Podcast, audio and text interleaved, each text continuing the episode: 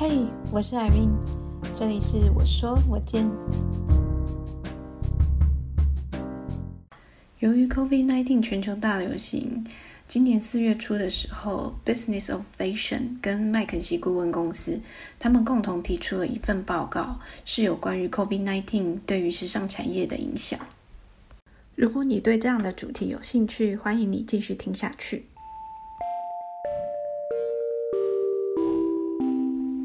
报告涵盖三个部分，第一个部分是时尚产业的现况以及将来预测，第二部分是关于消费者，第三部分则是关于时尚产业的整体应变建议。从今年的一月份到三月底，服饰产业的平均资本额已经下降了接近百分之四十。这份报告同时指出，他预估今年的全球时尚产业的收益，包括了服饰业跟鞋业。可能会萎缩接近百分之三十，这样子的现况将会影响时尚产业的价值，还有未来的机会。而从顾客的角度出发，主要有两点：第一点就是打折，第二点就是数位化的需求。由于经济不景气，欧洲跟美国的消费者有百分之六十五的人表示，他们在服饰上的消费将会降低。需求的下降会造成库存压力，同时消费者对于价格的要求变高，打折的需求便持续的增加。在奢侈品方面，高品质经典产品会让消费者比较愿意用全额的价格购买，而像是 YOX、The Outnet 等专门用打折价格贩售高端产品的行为模式，很有可能成为将来的主流。而另一方面，永续性发展将会成为重点。消费者对于物质主义、过度消费以及不负责任的商业模式等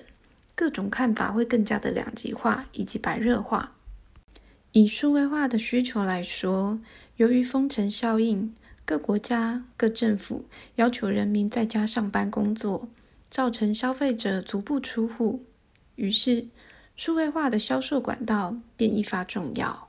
各大品牌除了增强数位销售管道，思考如何整合全部的管道进行销售，用来增强消费者体验，提高消费者满意度，也是未来重点发展之一。第三部分关于时尚产业可能的状况，在乱世之中，强者越强，弱者越弱，合并整合的活动。可能会变得非常频繁，于是创新势在必行，发挥创意求得先机，运用高科技打破地理位置造成的藩篱跟实物上的困难，而达到全球化，吸引以及善用全球顶尖人才，使用 AI 技术以及虚拟技术维持供应链的正常运作，同时因为第一季的销售。由于 COVID-19 已经毁了，可以让各大品牌重新思考每一季服装的制作跟销售周期，强调永续性的发展可能为品牌带来一线生机。可是，由于目前消费者正承受着经济压力，他们对于价格的敏感度可能远大于对永续发展的重视。但无论如何，永续性 （sustainability） 仍是时尚发展的重要项目。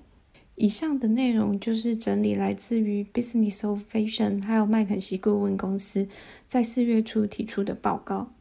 而 Irene，我个人认为，在这个时候，